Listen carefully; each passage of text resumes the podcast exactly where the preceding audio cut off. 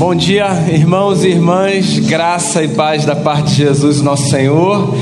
É bom tê-los aqui, vocês que estão aqui presencialmente, e é bom também ter você que está aí na sua casa com a gente nessa manhã.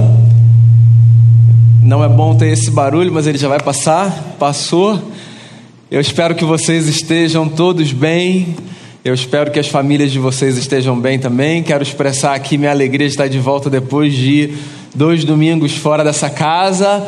Quero expressar aqui também minha solidariedade a todos os que estão lutando contra essa enfermidade que insiste em nos visitar nas nossas casas. Então, aqueles que estão nesse momento atravessando nas suas famílias dias difíceis, a nossa oração e, sobretudo, as famílias enlutadas com perdas, eu queria expressar aqui também a nossa solidariedade, o nosso desejo de que a presença do Espírito Santo seja fonte de conforto para cada coração apertado e enlutado.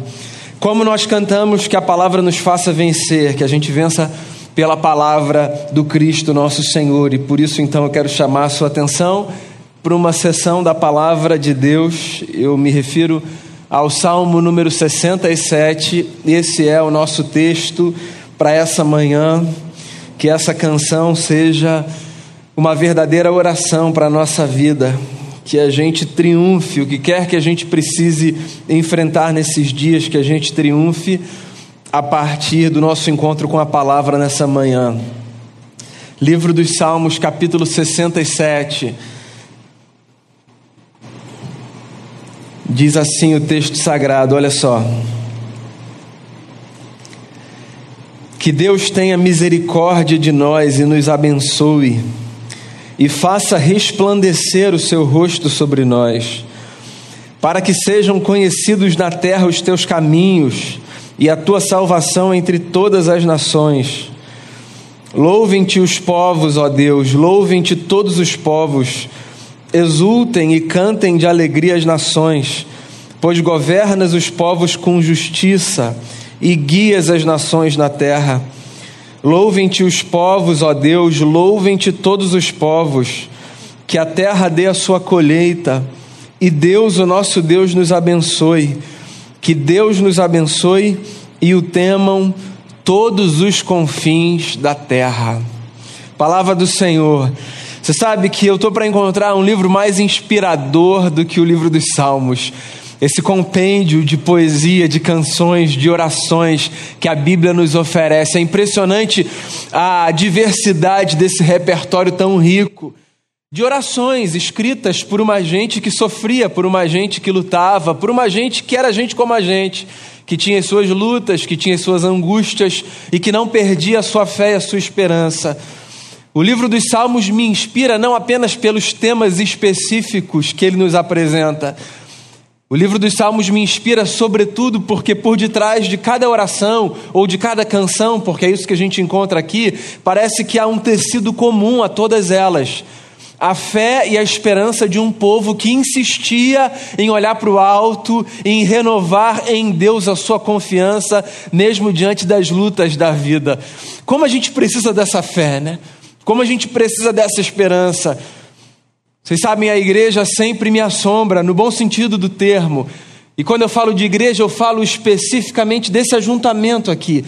A igreja me assombra por diversas razões, mas eu acho impressionante o que esse ajuntamento nos proporciona esse encontro de um punhado de gente que chega num mesmo prédio com expectativas tão diferentes, vivendo momentos tão singulares, tão distintos. Então, por exemplo, antes de começar essa celebração, eu me encontrei com algumas pessoas que narravam a sua semana, o seu dia. Oi, pastor, tudo bem? Como é que você está? Oh, eu queria partilhar essa oração, aconteceu isso comigo. E aí, por exemplo, um pedido é: ora pela minha família. Minha família está atravessando mais um luto por causa da Covid. E aí, minutos depois, eu me encontro com outra pessoa aqui na porta que diz assim: Pastor, obrigado pelas orações. Sabe aquele fulano porque a gente orava, superou a Covid. E aí, poucos minutos depois, outra pessoa que diz: Pastor, ora por mim, eu estou com uma dificuldade no trabalho. E outra que diz, minutos depois: Pastor, sabe aquela oração que a gente fez? Que bom, obrigado, parece que Deus ouviu. Uma porta de emprego foi aberta. E eu fico imaginando que desafio é a gente sentar num lugar com tanta gente, com tanta história, e a gente procurar encontrar um sentido para a vida de todo mundo. O lugar que você está hoje, não o lugar físico, mas o lugar existencial, é muito singular, é só seu. A gente está no mesmo prédio, dividindo o banco com uma certa distância. Esse lugar geográfico é o mesmo, mas o lugar existencial, ele é irreprodutível. Como você está hoje? Seja qual for a sua condição, eu creio de verdade que nesse texto a gente pode encontrar um tecido fundamental a partir do qual a gente renova a nossa força, a nossa fé e a nossa esperança. Porque no final das contas, eu acho que disso é o que a gente mais precisa.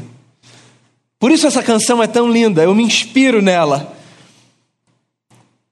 O salmo começa dizendo assim: Que Deus tenha misericórdia de nós e nos abençoe e faça o seu rosto brilhar sobre nós. Que Deus tenha misericórdia de nós. De vez em quando eu falo aqui sobre como uma das expressões que os hebreus usavam para falar sobre misericórdia é cara, porque é uma das expressões mais bonitas que eu encontro dentro do vocabulário hebraico. Já disse aqui diversas vezes, uma das palavras que os hebreus usavam para falar sobre misericórdia era a mesma palavra que eles usavam para falar sobre ventre. Ou seja, misericórdia tem a ver com essa disposição divina de nos acolher no seu íntimo, nas suas vísceras, lá dentro de si e nos oferecer para o mundo, para uma nova experiência. Eu acho belíssima essa compreensão do termo misericórdia, mas hoje eu não queria me ater a ela. Eu queria pensar nesse termo a partir de um outro significado que também é muito bonito. A nossa palavra em português, misericórdia, ela vem de uma expressão latina, que na verdade é a junção de duas palavras, miserere e cardis. Literalmente no português seria miséria e coração. Eu acho isso bonito pensar na misericórdia como essa disposição de Deus de colocar o seu coração na nossa miséria. A misericórdia é um convite para que a gente faça da miséria humana, da desgraça, da fragilidade humana, não o objeto da nossa fuga, mas o objeto da nossa aproximação. Quando a gente olha para as pessoas ou quando a gente olha para o alto e a gente suplica por misericórdia, na verdade é isso que a gente está pedindo. Que alguém, o próximo ou o próprio Deus, se compadeça de nós. E eu só peço para que alguém se compadeça de mim se eu exponho a esse alguém a minha fragilidade, a minha fraqueza. Pessoas fortes, muitas aspas aqui, não precisam de alguém que se compadeça delas. E tem um negócio curioso no comportamento humano. Todos nós conhecemos fragilidade, todos nós sabemos o que significa se encontrar num lugar de vulnerabilidade. Todo mundo sabe o que é o dia difícil. Todo mundo sabe o que é lidar com vergonha, com fraqueza, com falha, todo mundo sabe. Mas a exposição à fraqueza, ela nos é muito desconfortável. Não apenas a nossa própria, mas a de terceiros também. Então, se por um lado, por exemplo, nós não gostamos de ter as nossas fraquezas, as nossas vulnerabilidades expostas, porque isso nos constrange, é desagradável, isso faz com que vejam aspectos da nossa vida que nós preferiríamos guardar no íntimo, no privado. Se por um lado a gente tenta proteger o olhar do outro da nossa fraqueza, também é verdade que muitas vezes nós escondemos o nosso olhar da fraqueza alheia. Há coisas que são difíceis demais para serem encaradas, contempladas, vistas. Então, às vezes, a gente, não apenas por insensibilidade, veja bem, às vezes, num mecanismo de defesa, a gente passa por certas situações e, ao invés de darmos atenção àquilo, nós viramos o nosso rosto daquilo. Volto a dizer, às vezes é um mecanismo de defesa. A gente não consegue encarar aquilo, não faz bem para a gente. O que eu estou querendo destacar aqui é o fato de que é próprio do ser humano não encararmos a miséria. É próprio. Mas é engraçado, no fundo todo mundo sabe que a nossa própria miséria precisa ser contemplada por alguém. Porque é a forma da gente, pelo menos na esperança, superar aquele dilema.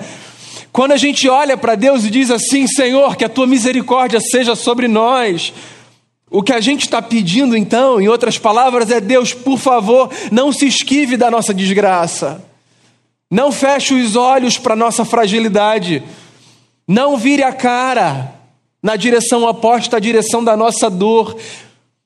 Que o Senhor tenha misericórdia de nós. O que a gente está pedindo é: Deus, olha para a gente, desse jeito que a gente está. Eu não sei quão orgulhoso ou quão orgulhosa você é. Um dos livros clássicos da tradição cristã do século XX se chama Cristianismo Puro e Simples, de C.S. Lewis. Nesse livro, eu já falei aqui diversas vezes, ele trata de um capítulo que ele resolveu dar o título de O Grande Pecado.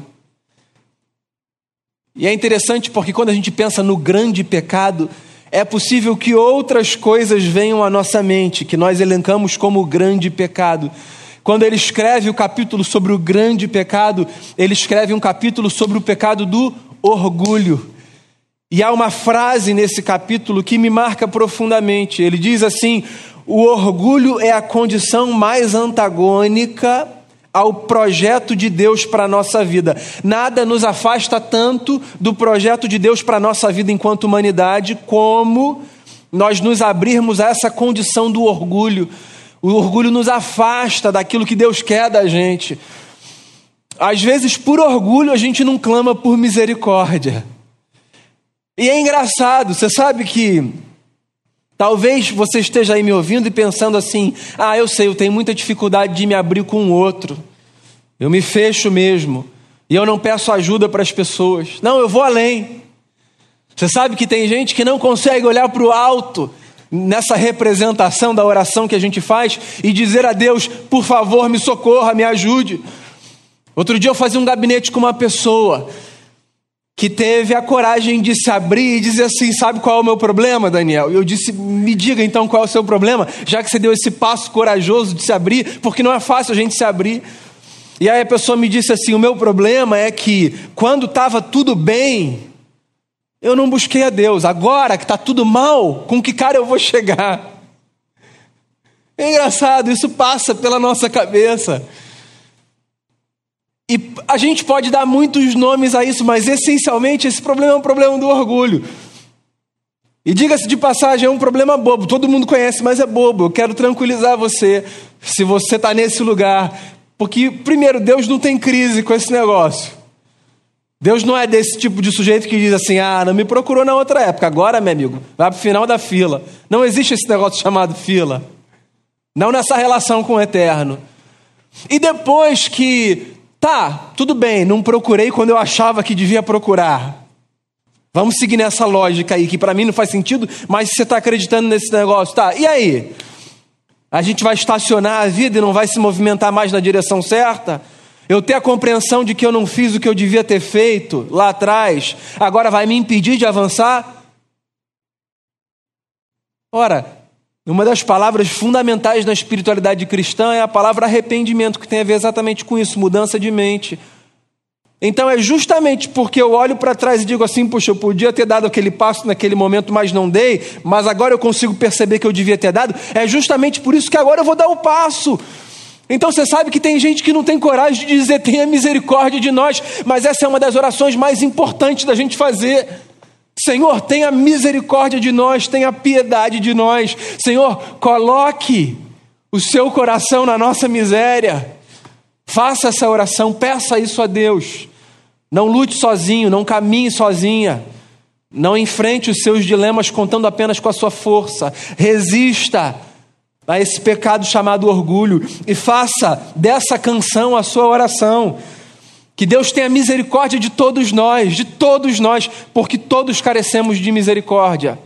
Que Deus olhe para a nossa miséria de todos nós, porque não existe absolutamente ninguém nessa vida que não tenha um elemento na sua existência que não possa ser descrito como miserável, carente da graça. E aí é bonito porque a oração vai crescendo, ela vai avançando. Ele diz assim: que Deus tenha misericórdia de nós e que Ele nos abençoe, porque olha só, eu não sei o que você concebe como bênção, mas o simples fato de nós percebermos que Deus tem misericórdia de nós, isso por si só já é uma grande bênção. Por isso que a canção avança nessa direção, que Ele tenha misericórdia de nós e que Ele nos abençoe, porque olha só, são duas realidades que não se dissociam. Sempre que eu me percebo alvo da misericórdia de Deus, eu me percebo necessariamente abençoado. Você sabe que isso faz um bem danado para o nosso coração? Porque eu não sei em qual contexto religioso evangélico você cresceu. E o que eu estou querendo dizer com isso é: eu não sei o que representa bênção na sua cabeça. Porque dependendo da educação religiosa que você tenha tido dentro da cristandade, é possível que bênção para você tenha algumas representações muito específicas, materiais, mensuráveis, tangíveis. É possível, dependendo da educação religiosa evangélica que você recebeu, que bênção tenha a ver com esse desejo muito específico atendido, do jeito que você imaginou que ele deveria ser atendido. Tem a ver com a possibilidade de dar um testemunho daquele que faz o queixo das pessoas cair. É possível que bênção para você tenha a ver com a possibilidade de registrar numa foto e botar numa rede social algo que é inquestionável. Está aqui, isso é bênção. Olha o que eu tinha, olha o que eu tenho agora. A gente até pode chamar essas coisas de bênção, mas reduzir bênção a isso é empobrecer demais o que bênção significa. Bênção essencialmente tem a ver com qualquer percepção de que, pela misericórdia de Deus, a gente foi alvo de favor da parte do Eterno. Bênção tem a ver com isso, qualquer percepção de que um favor nos foi oferecido. Então o salmista diz assim: que Deus tenha misericórdia de nós e que Ele nos abençoe. E aí vem a parte mais bonita dessa primeira estrofe: e que Ele faça o seu rosto brilhar sobre a gente. Eu olho para esses textos e eu fico me perguntando: que rosto? Que rosto é esse que Deus tem? Que Ele faz brilhar sobre nós. Deus é espírito, Deus não tem forma, diz a palavra. Qualquer tentativa de desenharmos Deus e de atribuirmos a Ele uma forma faz com que a gente incorra no pecado da redução de Deus a algo que Ele não é, porque Ele é muito maior, Ele transcende. Mas você sabe que mesmo assim, mesmo com essa compreensão, o povo de Israel falava sobre a face de Deus, sobre o rosto de Deus. E quando eles falavam disso, eles falavam não desse rosto que tem fisionomia como a face humana, era uma expressão que eles usavam para falar sobre essa beleza de Deus. Não apenas a beleza que podia ser vista, mas a beleza a partir da qual todas as outras coisas eram vistas. Está aí mais uma frase bonita de C.S. Lewis, que eu acho que ajuda a gente a entender do que eu estou falando. Certa vez ele disse assim numa das suas obras: Eu creio em Cristo como creio no raio do sol, não porque o vejo mas porque através dele eu vejo todas as coisas. Então, ver a beleza de Deus não é ter a possibilidade de contemplar um rosto humano específico. Ver a beleza de Deus resplandecendo sobre nós é mergulhar numa experiência com o eterno tão bonita que através da nossa existência, a gente vai poder contemplar as coisas como elas são, porque a presença de Deus na nossa vida possibilita a gente ver as coisas como elas são, como elas devem ser vistas. Então, que, que a gente faça essa oração, Deus tenha misericórdia de nós e nos abençoe, e faça brilhar o seu rosto sobre nós, não apenas para que a gente veja o Senhor, mas para que pela graça e pela luz que brilha mais forte do que o sol, a gente veja as coisas como elas devem ser vistas. E para que através da nossa vida, com a tua beleza irradiando sobre nós, outras pessoas descubram quem o Senhor é. Esse pedido, de alguma forma, tem a ver com o desejo de sermos espelhos do eterno, de sermos esse tipo de gente que faz a beleza de Deus ser vista no mundo. E olha, o mundo precisa de poucas coisas como da possibilidade de ver a beleza do seu Criador. Você pode achar que eu estou travando com você uma conversa muito filosófica, teológica, intangível. Sabe, na prática do que eu estou falando, eu estou falando assim: a pessoa chega no seu trabalho e aí ela é atendida por você. E ao invés de sair dali pior por causa dessa experiência com você, ela sai dali melhor Mesmo que você não fale de religião, não use a palavra Deus, não tenha nenhuma terminologia que dê a sensação de que o que você quer é evangelizar ou qualquer coisa do tipo, ela sai dali melhor porque você está vivendo aquela experiência tão iluminado pelo brilho da face do Eterno que o que você oferece é uma perpetuação dessa beleza e aquela pessoa sai dali melhor do que ela entrou. Faz mais sentido agora? Não é de coisas intangíveis e etéreas. O que eu estou falando é das pessoas que convivem com você através da sua vida, ao invés de ficarem mais pesadas, ficarem mais leves. A gente sabe o que isso significa. Tem gente que pesa o ambiente. Tem encontro que torna o nosso dia às sete e meia da manhã um dia perdido até às onze e cinquenta da noite. Verdade ou mentira? Algumas experiências que a gente tem, a gente sai dali com um cansaço, como se a gente tivesse sido sufocado. E é um negócio que traz uma espécie de opressão, se você quiser usar uma linguagem religiosa, e você sai dali com uma sensação de que, nossa, o que aconteceu? Que coisa difícil! Caramba! Um dia, como o Damião falou aqui no começo do culto, bonito, a gente agradece a Deus por ele, a gente sai de manhã com uma beleza, com um sol que brilha, com um céu azul, e dependendo do seu percurso, você passa pela praia, você vê as montanhas, parece que vai ser perfeito. Aí você tem um encontro de cinco minutos que é capaz de arruinar o dia. Você já passou por isso? Não é possível. Eu não preciso ser um profeta para dizer, você já passou por isso. A gente conhece esse lugar. Mas então, às vezes a gente é essa pessoa que torna o dia do outro mais difícil. É, porque não é só o outro que é feio, que tem problema, que tem mau humor. A gente também tem esse dia. E aí, orar para que Deus faça o seu rosto brilhar sobre a gente, de alguma forma, é renovar essa consciência de que, através da nossa vida, alguém pode ter o dia profundamente impactado para o bem, não para o mal. Orar para que a face de Deus resplandeça sobre a gente é renovar a lembrança de que nós temos uma missão no mundo, que não é apenas, nem principalmente, longe disso, de entregar um folheto e dizer: Você quer aceitar Jesus? É a de, mesmo sem fazer isso, tornar Jesus belo, palatável e agradável para as pessoas. De modo que, se elas perguntarem, a gente pode dizer, inclusive, ah, isso aí é porque há um Deus tão bonito que ilumina a minha vida, que eu acho que não faz sentido eu viver de outra forma que não seja iluminando também a vida das pessoas, já que por elas eu sou também iluminado. Essa é a oração, que o Senhor tenha misericórdia de nós e que Ele nos abençoe e que Ele faça resplandecer o seu rosto sobre nós. E aí ele explica o que eu acabei de dizer. Ele transforma esse primeiro pedido numa missão. Ele diz assim: Para que sejam conhecidos na terra os teus caminhos e a tua salvação entre todas as nações. O que ele está dizendo é: Deus, olha para mim na minha fraqueza e muda a minha sorte de tal forma que quando os outros povos ouvirem a nosso respeito, eles conheçam os teus caminhos e a tua salvação seja conhecida entre todas as nações. O que o salmista está dizendo para a gente é que, quer a gente queira, quer não, quando a gente entra nessa história de seguir os passos do Deus que se revela em Cristo Jesus, a nossa vida necessariamente é elevada a uma categoria de gente que testemunha, consciente ou inconscientemente. Nós testemunhamos. Ou a gente faz isso com consciência, ou a gente faz isso sem consciência. E é bom que a gente faça isso com consciência. Porque se a gente faz isso com consciência, a gente tem mais assertividade. Mas necessariamente você é uma vitrine. Eu quero dizer isso para você.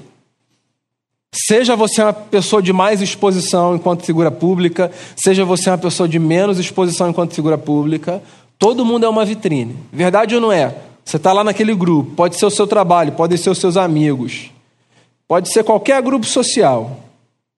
Daí, alguma coisa é feita, meio atravessada, e quem fez foi você. E a pessoa fala assim: você não é da igreja, Fulano? Olha só, para não generalizar, eu sei que essa análise, essa pergunta, muitas vezes ela é enviesada, ela é problemática, ela é caricata, ela não faz sentido, muitas vezes. Mas por detrás tem um negócio que é interessante, que é espera-se de nós um certo tipo de comportamento. pela consciência de que se nós somos seguidores do Cristo, então nós temos sobre nós um desafio, que é o de dia após dia nos aprimorarmos nessa arte de, usando as palavras do próprio Jesus, tomarmos a nossa cruz e o seguirmos. Há um desafio. E volto a dizer, essa cobrança que às vezes vem sobre a gente, você não é da igreja? Muitas vezes ela é equivocada, enviesada, com terceiras intenções, etc. Isso aconteceu até com Jesus, muitas vezes. Você não é o filho de Deus? Muitas vezes. Mas é interessante a gente pelo menos parar e pensar: é, é verdade. É verdade. Se eu se eu escolhi essa jornada do seguimento a Jesus de Nazaré, então, num certo sentido, eu escolhi abdicar do tipo de vida que eu vou viver. Por quê? Porque agora, a partir desse momento que eu faço da minha vida uma vida de seguimento a Jesus, existe uma certa forma que eu sou convocado para viver, porque existe um compromisso que eu assumi, que é o de ser parte desse conjunto de gente que se propõe a refletir a beleza de Deus no mundo. E é engraçado como as pedras, às vezes, são usadas pelo próprio Deus para nos lembrar do nosso lugar e da nossa missão. Às vezes nós somos lembrados por terceiros, e quando eu falo pedras, eu estou evocando aqui um texto das Escrituras que fala sobre as pedras clamando às vezes nós somos lembrados por terceiros do compromisso que a gente tem, e é bom que isso aconteça, tá? Não toma isso sempre como um problema, não, como uma crítica. É bom que nós sejamos lembrados de que a gente tem um, um jeito certo de viver. Existe uma beleza da qual nós não podemos escapar. Nós precisamos viver uma vida bonita, precisamos. Nós, temos um compromisso com uma vida que revele a beleza de Deus para o mundo.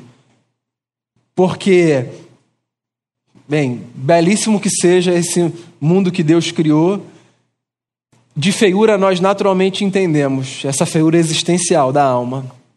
Então, eu oro para que, por causa da misericórdia de Deus sobre a nossa vida e por causa dessa bênção e da beleza do seu rosto resplandecendo sobre nós, a gente assuma um compromisso tal com o segmento de Jesus que outros Vejam a salvação dele, conheçam os seus caminhos. Aí o salmo avança: Louvem-te os povos, ó Deus. Louvem-te todos os povos, exultem e cantem de alegria as nações, pois governas os povos com justiça e guias as nações da terra. Louvem-te os povos, ó Deus. Louvem-te todos os povos. Louvem-te, por quê? Porque eles vão cantar, porque como não cantar quando essa gente descobrir que o Senhor governa com justiça? Queria fazer só um adendo aqui, eu já estou encaminhando para o final da minha reflexão. A gente precisa redimensionar a compreensão que a gente tem quando a gente lê na Bíblia a expressão justiça. Sabe por quê? Porque, por uma questão de constituição cultural nossa, de formação de cultura, a gente sempre que vê a palavra justiça pensa sempre na no significado romano que o termo justiça tem, sabe? No significado do direito. A justiça para a gente sempre tem a ver com essa espécie de tribunal. Então, quando a gente fala da justiça de Deus, na maior parte das vezes as pessoas pensam na justiça como essa manifestação de um tribunal e tem Deus sentado lá como supremo juiz, julgando e governando, dizendo certo, errado, condenado, prisão, absolvido e tal.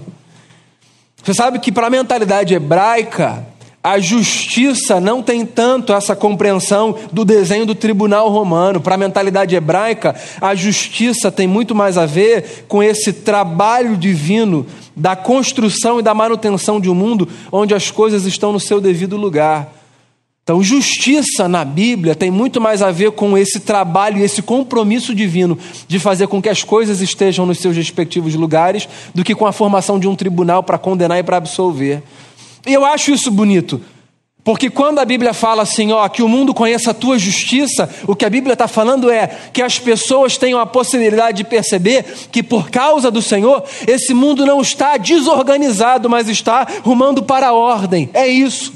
Então, contribuir com Deus para que a justiça corra não é fazer de cada ambiente, de todo e cada ambiente, um pequeno tribunal onde nós julgamos e dizemos certo e errado, para cá, para lá, condenado, absolvido. Não. Orarmos para que Deus manifeste a sua justiça é suplicarmos para que, pela sua graça e pela sua misericórdia, contando com a gente, não que ele precise, mas que é um privilégio a gente poder trabalhar com ele, nesse mundo as coisas estejam nos seus respectivos lugares. que, o, que os povos cantem pela tua justiça, e que a terra dê a sua colheita, e que o nosso Deus nos abençoe, e que todos os confins da terra temam o Senhor. Esse é o Salmo 67. Ele faz a gente se lembrar de algumas coisas. Eu espero que essas coisas abençoem você nessa semana que começa hoje. Primeiro, ele lembra a gente que das muitas coisas que a gente precisa, de poucas coisas a gente precisa tanto quanto da misericórdia de Deus. Então não tenha vergonha, não tenha constrangimento, não tenha orgulho, a ponto de não orar dizendo: Senhor, tenha misericórdia de mim. Abandone esse negócio de tentar lutar sozinho as suas lutas enfrentar sozinho os seus dilemas. Faça essa oração, ela é libertadora, ela tira um nó da garganta. Faça essa oração, mesmo que seja no secreto do seu quarto. Diga para Deus: Deus, me ajude. Coloque o seu coração, que é amoroso, na minha miséria. E faça isso no plural, que Deus tenha misericórdia de nós. Quando você ouvir que alguém está sofrendo, diga: Deus tenha misericórdia dessa pessoa. E mais, se você puder ser a expressão da misericórdia de Deus na vida dessa pessoa, seja a expressão da misericórdia de Deus na vida dessa pessoa. Lembre-se também, o texto nos ensina que isso por si só é uma grande bênção. Nós somos abençoados sempre que nos percebemos alvo da misericórdia divina. Lembre-se também que existe um compromisso que nós temos, que é o de percebermos a beleza de Deus através da qual todas as coisas podem ser vistas como elas devem ser vistas e que isso seja um testemunho para os povos, um testemunho para as pessoas. Lembre-se disso. Olha, se eu tivesse de dizer assim, ó, sai daqui lembrando de um negócio, de maneira muito prática, o que eu diria para você é: saia daqui nessa manhã se lembrando que você pode tornar a vida das pessoas mais feia ou mais bonita. Simples assim, sem nenhum termo religioso aqui para ficar muito claro. Através de você, as pessoas podem viver pior ou melhor, pensando nesse lance de nós sermos refletores da beleza de Deus. Então, assuma esse compromisso no seu trabalho, na sua família, na sua casa, nas suas amizades. Eu vou sair daqui e, no que depender de mim, eu vou fazer com que a vida das pessoas seja mais bonita. Por quê? Porque há um desdobramento inevitável disso. As pessoas vão cantar, porque quando elas percebem que a vida está sendo mais bonita, elas conseguem perceber que Deus ama a justiça, que é essa arte divina de colocar as coisas nos seus respectivos lugares. E a jornada para todo mundo vai ficar mais leve, e vai ficar mais fácil, e a gente vai poder respirar melhor. E mesmo no meio das lutas, a gente vai avançar, porque todos os dias, dia sim, outro também, de manhã, a gente vai se lembrar, são as misericórdias de Deus a causa de nós estarmos aqui. E elas se renovaram hoje antes do sol nascer. E é a partir dela, da misericórdia do Eterno, que eu vou viver esse novo dia que Ele me deu. Que essa palavra seja fonte de esperança para o seu coração e que a gente encerre essa celebração cantando o antigo hino que diz: Tu és fiel, Senhor, Pai celeste, tu és fiel, tu és fiel. Porque no final das contas, amigos e amigas, experimentarmos a misericórdia de Deus não tem a ver com descobrirmos que nós somos queridinhos e especiais. A misericórdia de Deus é uma realidade que se manifesta por uma única razão: porque Ele é fiel a si mesmo e a Sua palavra. A palavra que garante que todos os dias da nossa vida até o fim, Ele estará do nosso lado, nos oferecendo o seu favor e a sua bondade. Assentado como você está, cante com a gente essa canção, esse hino lindo, e depois nós oraremos e nos despediremos em paz.